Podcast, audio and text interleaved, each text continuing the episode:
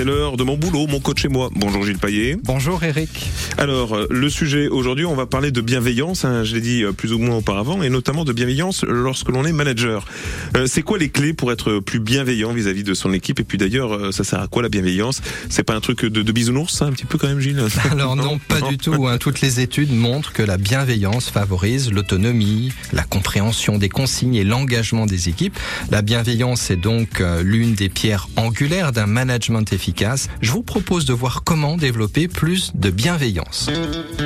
Il y a notamment deux techniques à appliquer. La première chose à faire, la première technique, c'est de travailler une écoute attentive, une écoute active. Impossible d'être bienveillant sans comprendre les besoins de celles et ceux qui s'expriment devant vous.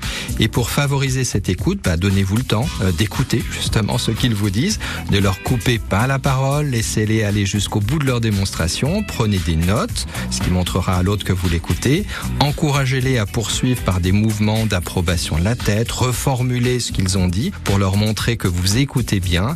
La deuxième chose à travailler pour développer votre bienveillance, c'est d'apprendre à communiquer de façon assertive, c'est-à-dire avec autorité et douceur. Le fil rouge de ce type de communication, c'est de ne jamais qualifier votre interlocuteur, mais de citer toujours des faits. Au lieu de dire par exemple, bah, ce que tu as fait, c'était vraiment nul. Hein.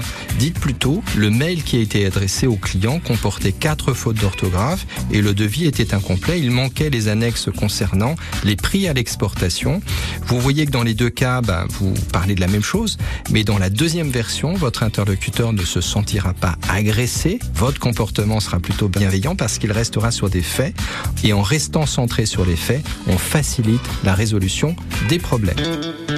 Alors, vous voyez l'idée, la bienveillance permet d'engager plus facilement les équipes dans leur travail et pour développer efficacement cet état d'esprit en tant que manager, il y a deux outils à mettre en place, l'écoute active et la communication non violente ou la communication assertive.